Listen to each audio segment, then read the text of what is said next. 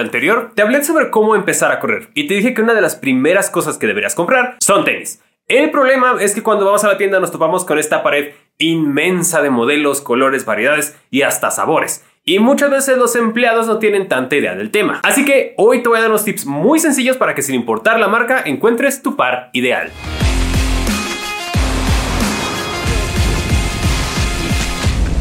Lo primero es saber cómo te deben de quedar tus tenis. Hay cuatro partes cruciales pensadas en mantener nuestro pie cómodo pero sujetado dentro de los tenis. Primero es el ankle collar, o sea, el collar del tobillo. Algunos son suaves como este, hay otros que son más cerrados, incluso este es muy delgado. Luego está el heel counter, o sea, esta parte de aquí que está pensada para sostener nuestro talón. Igual, hay unos que tienen mucha estructura, unos que no tienen nada de estructura. El saddle, o sea, esta parte media donde van las agujetas que lleva una estructura que sostiene la parte media de nuestro pie. Y el two box, o la caja de los dedos, o sea, donde van los dedos del pie. En este hay unos que son muy angostos, hay algunos que son muy anchos, depende del modelo y de la marca y del objetivo. Estos cuatro puntos deben de sentirse totalmente cómodos. Que tu pie esté sujeto, pero que también tengas movimiento libre en la parte de los dedos y que tu arco no esté tan presionado por esta parte media. Además de que esta parte del tobillo no te esté rozando. Si desde que te los pones ya sientes que esto está un poquito alto y te roza, ya es una mala señal. También cuando metas el pie tienes que ver que no haya ningún borde, ni costura, ni soporte que se sienta raro. Se debe sentir como si tu pie entrara en un sillón de descanso donde nada lo está molestando, porque si desde que te los pruebas algo te incomoda, ahora imagínate cuando estés corriendo. En este mundo de los tenis hay modelos para todo, para salir a trotar o para romper el récord del mundo de las dos horas en el maratón o para correr durante 200 kilómetros y todo lo que está en medio de esas opciones. Ese es el problema, hay tanta variedad que es difícil encontrar el bueno. Algo que nos puede ayudar mucho es fijarnos en la entresuela. La entresuela es este material que está entre el upper, donde están los cuatro puntos que te mencioné anteriormente, y la suela. Este compuesto generalmente de goma o de espuma es el que va a hacer todo el trabajo y en gran parte es el que decide cuál es el objetivo del tenis. Entre que absorbe el impacto, nos da reactividad, nos da más energía, nos da rebote. Hay de todo tipo, como esta intermedia, más gruesas o minimalistas, con placas de fibra de carbono, pero no te preocupes. Como te dije, si este es tu primer par para correr, vamos por opciones más sencillas. Para la entresuela de tu primer par, yo te recomiendo un punto medio, que no sea tan delgada ni tan gruesa. A lo mejor por lógica podrías querer uno que esté muy acolchado porque tu pie no está tan acostumbrado al impacto. El problema es que si la suela es demasiado acolchada, tu pie no va a percibir lo que está haciendo y podrías no correr con la técnica adecuada y a la larga eso te podría lesionar. De igual manera, un tenis que no tenga nada de amortiguación, si tu pie no está acostumbrado al esfuerzo, se va a lastimar. Además de que una entresuela con un perfil más alto puede llegar a sentirse un poco inestable si no tienes tanta experiencia y te puedes caer. Por eso, un punto medio como este, el Spectre o el Aeroblaze de Salomon que te estoy poniendo aquí, son una buena opción para quien está empezando. Ya con más experiencia puedo buscar una entresuela que sea más liviana para la competición, más reactiva, menos amortiguadas para entrenamientos de velocidad, o como esta que tiene una amortiguación especial para correr largas distancias en montaña. Otro factor importante a considerar es el peso. Si eres una persona muy ligera, también podrías beneficiarte de una entresuela intermedia pero si eres una persona de unos 80 kilos para arriba, ahí sí podrás pensar en algo un poquito más amortiguado, pensando en proteger tus pies del impacto.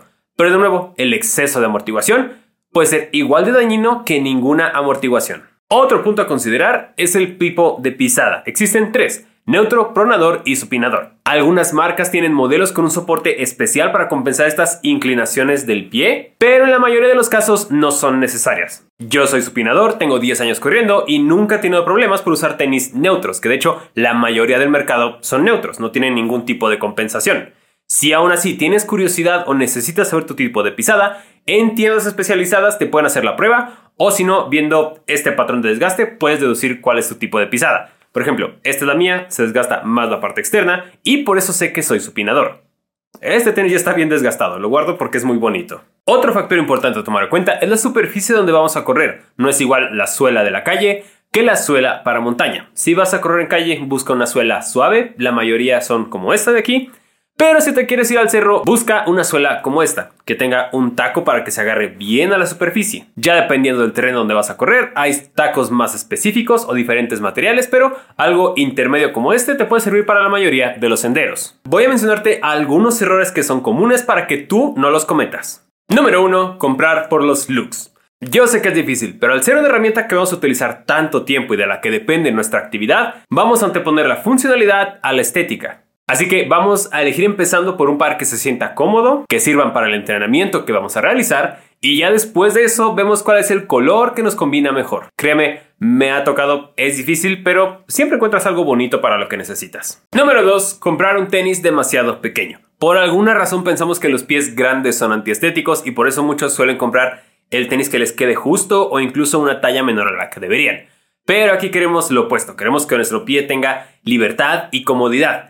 Para saber si un tenis es de la talla correcta o no, basta con ponértelo y si los dedos de tus pies pueden hacer este movimiento como si quisieran tocar el piano, ese es el par que necesitas. Si no se pueden mover con libertad, quizá está demasiado apretado. Así que, sin importar el número que diga en la caja y que sea el número que has comprado toda la vida, asegúrate de tener esa libertad de movimiento en tus pies. Número 3. Ir demasiado temprano a la tienda. Si vas a comprar tus tenis en la mañana cuando apenas abrieron como a las 10, quizá después o cuando vayas a correr ya no te queden. Esto es porque durante el día tu pie se va hinchando y cuando corres también se hincha. Así que te recomiendo que si vas a comprar tenis y te los vas a probar en la tienda, vayas por la tarde, cuando ya estuviste caminando en el trabajo, en la casa, de un lado a otro, y tu pie ya tiene, digamos, su tamaño hinchado normal, que es como se va a hinchar cuando corres. Es una diferencia muy ligera, pero que va a ser todo cuando vayas a correr. Entonces, te recomiendo ir en la tardecita y te compras un helado. 4. Confiarte de tu talla. Yo tengo años usando esta marca Salomon y me queda perfecto el 7.5, pero algunos modelos dentro de la misma marca, como este, que es 7, me queda bien, el 7.5 me quedaba un poquito más grande. Y estas pequeñas variaciones dentro de la marca y entre marca y marca, puede ser que si te compras un zapato sin habértelo medido, no sea el correcto, que te quede demasiado pequeño o demasiado grande.